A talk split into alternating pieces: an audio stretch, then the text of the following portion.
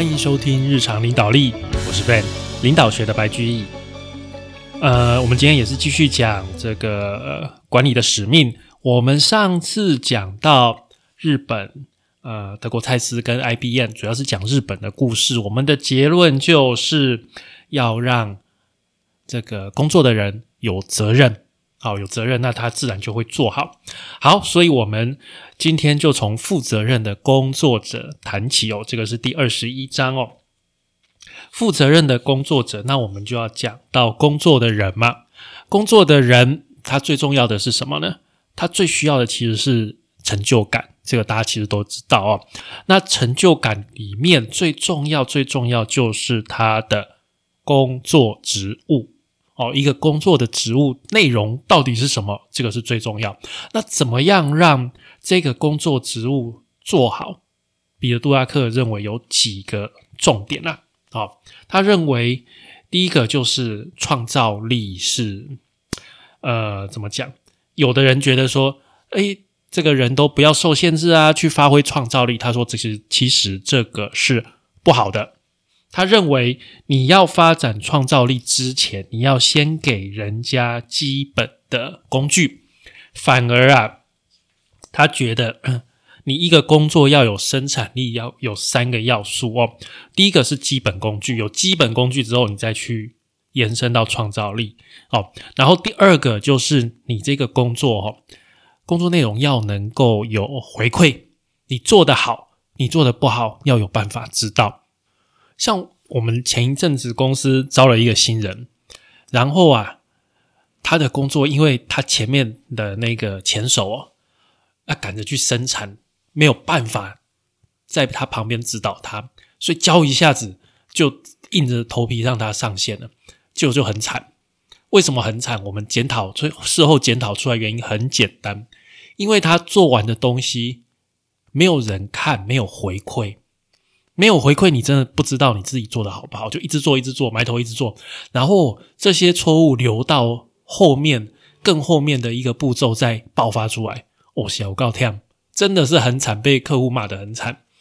所以回馈真的是非常重要，让能够让你知道你自己在工作里面做得好，做得不好，做得不好，怎么样去思考再去改进，这个真的很重要。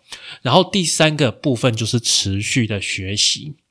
那持续的学习，这个很重要。为什么？因为不管你是做什么，不管你是做什么，你一定要有你现在这个工作的最新的资讯。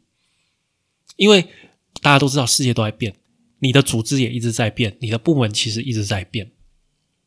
它的变动不不一定是说马上的根本性的，但是其实每个礼拜、每个月多多少少，你都会发现你的工作某一个部分又要修改。或者说，诶，为了要配合别的部门，我们要去做什么事情，多多少少都会有这种事情。所以啊，当今天一个人请假一个礼拜，其实那也还好，没什么事。但是当他请假请了，呃，例如说育婴假请了半年、一年，再回来的时候，他常常即使他他是例如说做了十年的老手，他回来他可能还是要花一点时间再重新适应。为什么？因为工作里面很多部分。已经改变了诶，所以你必须要持续的学习，去应付你工作的需求，让你的工作怎么样做得更好。那讲到有生产力的工作，还要讲一件事情，就是我们会，嗯，不管你是当主管还是一般的工作者啦，其实你多少都会面临到这样的要求，就是你要把你的工作去精简，让你的工作有效率，对吧？那其实，在这个部分啊，分两个部分，一个是企划，一个是执行。那这两个工作，这两个功能，其实要分开。做企划跟做执行，就好像比尔·杜拉克这边用的比喻，就是好像听说读写里面的读跟写一样。哦，读跟写是不一样的事情嘛，但是读可以帮助写，你写也可以帮助读。是互相能够帮助的一个概念，所以企划跟执行也是一样，他们本质上他们是不一样的。但是企划可以帮助执行，执行也可以帮助企划。你企划的人要去知道一下执行的东西能够帮助你把企划工作做得更好。执行的人也是一样，要去了解企划东西，能够让你在执行上面做得更好。那基本上，企划就是让工作的人去承担更多责任啊，所以企划这个工作都是在主管的身上哦。那要让工作人承担责任，还有一个条件，就是工作的人需要明确的权力架构。然后他能够知道哪些东西是超过他的权限范围，这个还是需要的，就是要在网上报是什么东西要在网上报，这个是需要知道的哦。那在做职务的安排上面，其实不一样的职务的安排，当然它会很不一样嘛。例如说你是做呃第一线的劳工，那你是做呃做一个生管排程，你是做一个呃电脑的城市设计师。那你的工作内容、职务的设计当然会很不一样，但是有几个原则会是一样的哦。第一个，工作者和工作团队哦，应该为自己的职务还有职务之间的关系去负责。第二个，要去思考如何完成工作。第三个，他们必须要去负责达成，不管是值，不管是量的绩效目标。第四个。他们必须要去负责改善工作、职务、工具、流程以及自己的技能，这是四个在职务设计上面的基本原则。这都不容易，这四个都不容易。不过啊，你的这个植物设计的这这个企划工作真的做好的话，真的要必须要负责到这些。你如果期望说，哎，员工自己发挥创造力，这不太可能发生，这个事情不会变得更好。那要怎么样达到更好，就只能就是靠着想跟试，这样不断的去 try and error，才可以达到最后的一个比较好的成果。那这边有提的实际的例子，他是说传统制造业的呃流水线生产，很多人都觉得说，哎，这应该上而下的命令去运作就可以了。但是啊，其实。我们从德国的 SAB 跟 Volvo 这两家汽车制造业公司所采行的方法，就知道，哎，他们能够做得更好哦。那在这个他们的工厂里面，一支工作团队必须要负责啊整个装配整部汽车的责任。那他们产出的标准就是每个小时可以组装多少台的汽车，还有品质的标准，这个是。工厂那边厂长那边去定的，哦，厂长会负责会去设定整个流程，但是啊，职务的结构、职务的范围、职务之间的关系、工作团队的组织这些啊，则全部由工作者本身、工作团队，还有他们自己的那个 leader，还有工业工程师这些人，就是团队本身去拟定的。反而在这个情况下，哦，他们的产出很好。另外就是。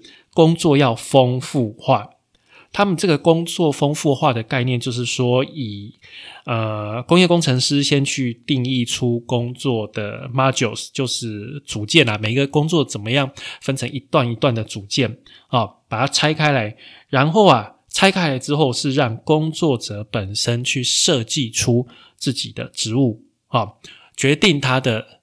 工作里面应该要包含多少个 module，多少个这个零件，多少个组件，这些组件的顺序、速度、节奏都是由他们自己去决定的。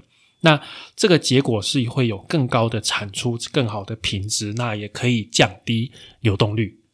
那有三种人特别需要责任。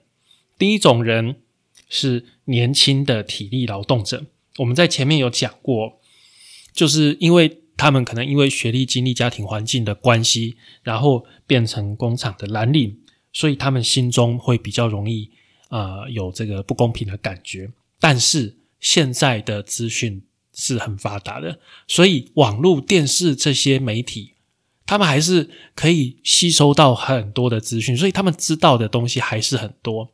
哦，那要怎么样去让这样的人？不会说永远在那边做物主做熊皮呢，就是要让他们有责任，让他们能够去挑战一些东西，得到成就感。所以同样的概念哦，像是新移民、新住民也很需要这些责任。还有就是知识的工作者，他们也特别需要这些责任，能够得到成就感，能够对自己的工作去负责任。所以啊，以前有一个职务叫做督导员，哦，就是负责监工的。但是像这种监工的工作、监工的角色，其实哦，在现在的一个工厂里面啊，他的角色越来越尴尬，他甚至成为了全民公敌。下面的人看他，觉得哇他妈他都在监视我们。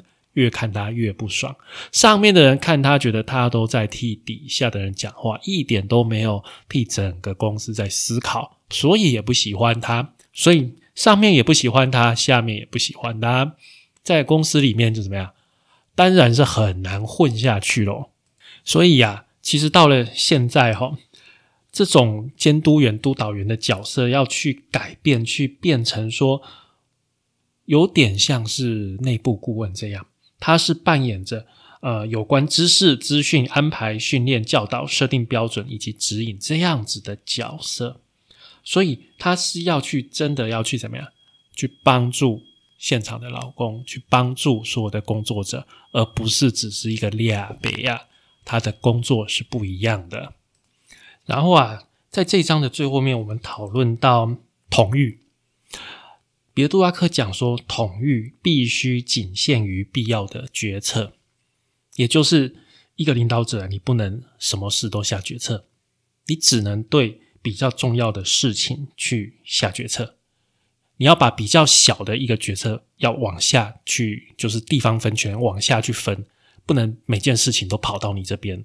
这样一来，你会被累死，什么事情都问你，那整个组织的效率也会很差。哦，那大家都感感受不到你决策的一个重要性。但是啊，同时啊，企业里面有一些活动，什么活动呢？简单的讲，像是 team building，哦，像是这个聚会等等一些活动，它其实对整个社群、对整个啊工作气氛文化其实是很有帮助。但是这些事情，你叫高阶主管去办去处理，就有一点。就真的是浪费他们的决策的一个精力，所以其实这些事情啊，最好是这个工作里面的一些重要的人物去办。那这些重要的人物经由办这些事情、这些决策啊，慢慢的他们也会磨练起来，然后变成下一阶段的领导者。那有了这些领导的机会，慢慢整个团队哦，我们最终的目标是希望成为一个。自我统御的工作社群。接下来第二十二章，我们讲到的是就业所得与福利哦。那在这一章讲的讨论的是什么呢？是工作保障跟流动性、可动性这两个事情，这是冲突的，这是冲突的哦。你的工作越有保障，就太有保障的时候。怎么样？你的流动性、你的可动性就很低，因为你太有保障，反正大家就赖在这里不走。但是啊，你的工作太没有保障的时候，流动性就很高，那也会造成整个组织怎么样？人一直换，工作很不稳定，对工作者也不好，其实对组织也未必是一件好事。但是啊，人太固定，对组织这样，但也不好啊，永远都是这一群人，那都没有一个心血来刺激这个组织，也是不太好。其实一般哈。一般工作的人都会排斥更高的效率以及创新跟变革。为什么？其实啊，他们就是怕怎么样？怕失去工作，或是怕被排挤。所以呢，要去处理这个呃人的心理的需求，你必须要去让人感觉他的工作是有保障的。其实你只要让工作者知道。他的工作其实，在某个程度是非常有保障的情况下，他不会去抗拒改变的啊，他不会去抗拒说，哎，让这个生产力变得更高更好。他只是怕说，哇，生产力变那么高，变这么好，哇，接下来老板就要砍人啊。其实大家都是怕这个。但是啊，如果你变到像日本这样子哦，就是说，呃，几乎不会裁员。当年啦，啊，现在日本的企业也是会裁员，但是相比于啊其他国家，日本就是从进入一家公司几乎就是做到退休的一个情况，还是很常见的哦。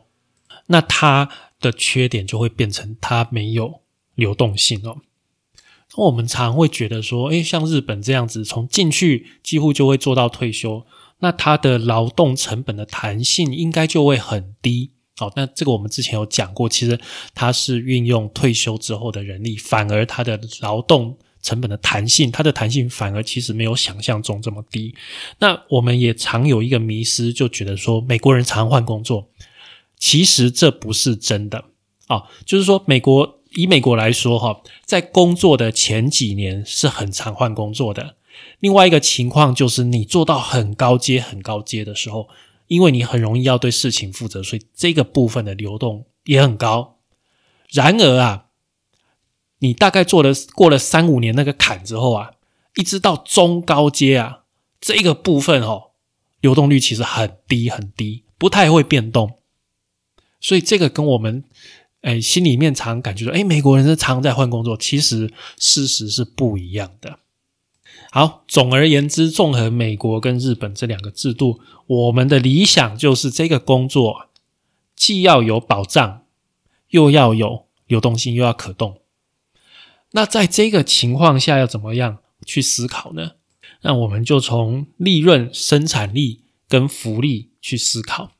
我们常常在想说，哎，那企业赚很多钱，得到很多利润，那那应该就可以分更多钱，让大家更好过。那这样大家的向心力就会高。这个话说的没错，但是只对了一半。为什么？第一个哦，其实你去看大部分公司的财务报表，利润跟薪资成本比起来，利润小很多，反而公司花了很多钱在薪资成本上面。哦，一般薪资成本可能占个十趴到二十趴，然后利润不一定看公司，可能五趴十趴。哦，十趴其实算是不错的公司了。你的利润税后不管税后税前，大概超过十趴，算是一般，算是很不错的公司。像台积电那样子，税后二三十八那个很少。哦，那这个第这是第一个，就是利润它的占比其实很小。第二个部分呢，就是说，哎，赚越多分越多的情况哦，只有在你持续成长、持续赚很多的情况，大家会开心，会有用。啊，你今天。这个公司的状况又不，假如不是说每年都在成长，每年都很好的时候，偶尔会倒退个两三步的时候，大家会更不爽。大家会觉得说，去年我拿这么多，怎么今年变这么少？反正会不爽。所以这个也是嗯，必须要去考虑的。所以比尔·杜拉克就建议说，那我们改从福利去思考，不要从薪资本身去思考。福利它从美国跟日本一样，从美国跟日本去看哦。各有优缺点。美国的优点就是说，它的福利啊，高度的结构化。这个福利应该要做什么？它基本上都有一套很固定的一个福利。那日本呢？日本的好处就是它的福利啊，是很符合它的工作族群的需要。好，那接下来我们就要讲缺点了。日本的这个福利虽然很符合他们工作者的需要，但是这个福利是谁制定的？就是日本的大家长式的一个决策，所以它是很独断的啊。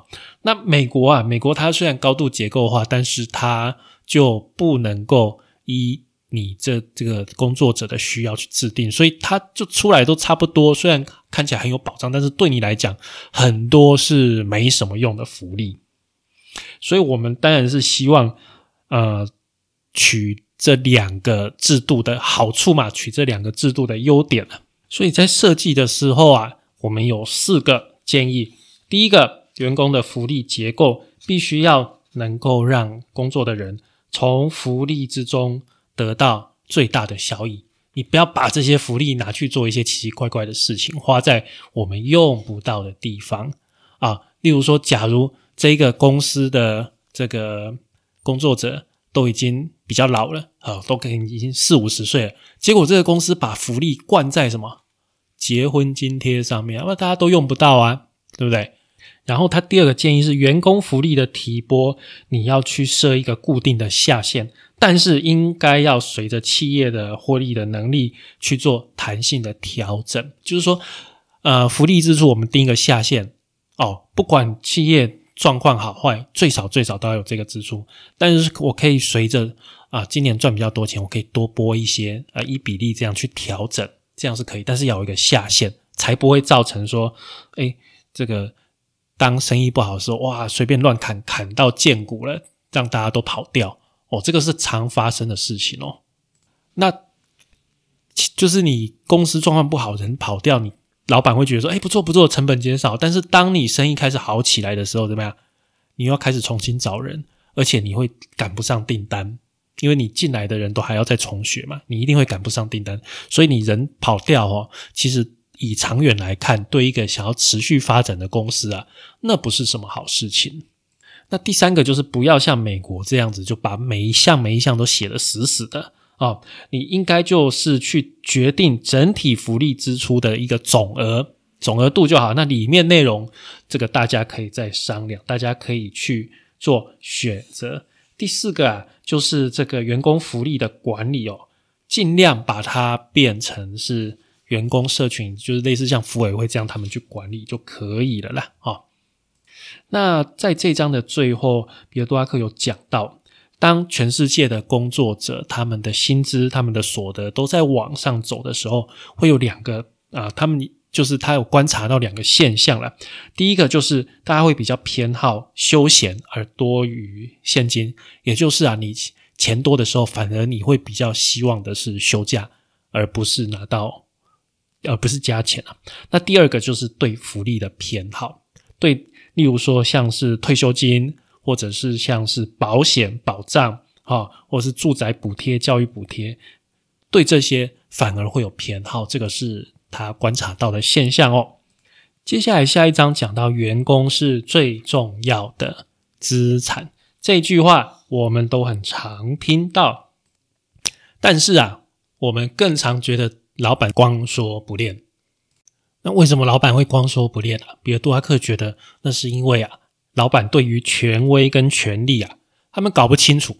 不过这也不是重点，重点是啊，应该要让工作者。去负担责任，让他们去借由负责任的这个行为得到成就感。但是啊，一旦这个员工啊都对自己负起责任的情况下，员工会对他们的主管会有很高的要求，所以这个也是很多主管他会担心害怕的。可是你必须要去做这件事，你整个团队才会怎么样？才会往上走。你如果只是还是想尽办法硬压着你团队啊，那这整个团队其实没有办法去得到成就感，也就是他不会进步的。那这些呃负责任的员工对他们的主管的要求是什么？其实他们也知道了啊，大家都是人，老板也是人，但是他们希望知道的是老板的计划，还有设定的目标。仔细的去思考哪些是药物，也就是重要的事情，并且啊，去思考工作跟任务的分配，而且设定标准，这些就是对于主管的要求。他们期望主管为自己的工作以及绩效也要负责任，这个其实很合理啦，我觉得。那负责任的工作者有一个特色，他会在团队里面。公开表达他的不满，但是这些不满是正面的哦。然后他会想要把工作做得更好，而且啊，他对所有无能、懒散、心胸狭窄这些，他会没有办法容忍，还有这个站不住脚的这些借口，他会没有办法容忍。他对呃，他对管理层，他对上面其实是站在同一个阵线，他不是在对抗，他是期望说，哎，管理层就是老板自己的标准也要够高。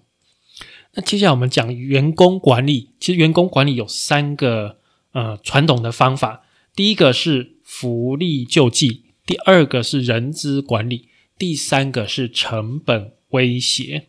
福利救济啊，它是啊把员工当做是问题，努力的去提供协助，给员工很大很大的援助，然后雇他们就是完完全全的照顾他们，包括全部的福利等等。这样听起来很好哦，但是啊，在这种制度下面长大的孩子啊，最后会因为有点像溺爱的概念，会长得太大了，反而会伤害这整个组织。这种家长式的福利救济，哦，它不是一个管理的方法，它只是一个帮助员工的方法。它只是一个权宜之计，但是它没有办法呃长治久安，它最终还是会把整个组织变得残废无能。那第二个是人力资源，人力资源管理哦，人力资源每个公司都需要人力资源管理，像是招聘啊、哈录用啊、薪资啊、考绩啊，这些人力资源管理是一定是需要的。但是啊，呃，就好像婚姻跟做家事，家事做得好，不代表你婚姻一定好，但是你的婚姻里面家事一定不能做不好。就是这样子，人力资源对于一个公司的整个员工管理来说，应该是这样：员工管理要好，你的人资管理一定要好。但是你的人资管理好呢，不代表你的员工管理就一定好，那没有必然性。那最后一个传统的员工管理方法是把员工视为成本与威胁，那这个方法当然是不好的哈，就不断的在救火，不断的在控制，这个是不好的。重点是什么？组织之所以雇佣员工，是希望利用他们的能力跟长处去执行工作。所以，彼得·杜拉克一直在强调，组织管理的目的是要使员工的长处得以发挥，并使他们的弱点变得无关紧要。这个是很重要的。所以说啊，呃，人是最重要的资产，哦，员工是最重要的资产。那两个公司里面最大的差别，其实还是在员工的表现哦，就是人的表现才是最大的差别。可是啊，会计的账目还是把员工当做成本，不认为人是真正的在会计上人不是资产哦，你的薪水什么的就不是资产，你就是一个成本，你就是一个费用。其实我们也不太容易去改那个会计的制度了。反正我们就是要把人去当做资源，去当做资产来看，在每个人的工作去建立他的责任，去建立他的成就感，然后要有他的目标，然后啊，呃，员工在执行职务的时候也需要主管的指引，嗯，要让每一个部署哦都要去仔细思考跟回答以下这几个问题哦。你认为你的主管以及公司应该做哪些事情，才能对你的职务产生最大的帮助？你认为你的主管以及你的公司做哪些事情会对你的职务造成最大的阻碍？你可以做哪些事帮助你的主管为公司尽到最佳的责任？这些问题看起来都很简单，但是却很少被提出。那最后我们讨论到人员的配置哦，其实这个是最重要，就是怎么样把员工安排在最能够发挥他长处的职务上。但是啊，我们往往看到就是表现不好的人，我们通常都会先看到表现不好的人。那其实表现不好的人，他这个人不会是没有用，只是被放错了位置。好，那我们要怎么样把他安置在其他的地方？在需要他，他能够真的有贡献的地方呢，我们要去思考他是不是需要啊转掉这个职务啊。好，然后呢，跟这个人讲说，这个工作不适合你，你应该是属于另外那一个工作。我们要让我们的经理人以及管理阶层去超越人资管理，朝向领导人的方向。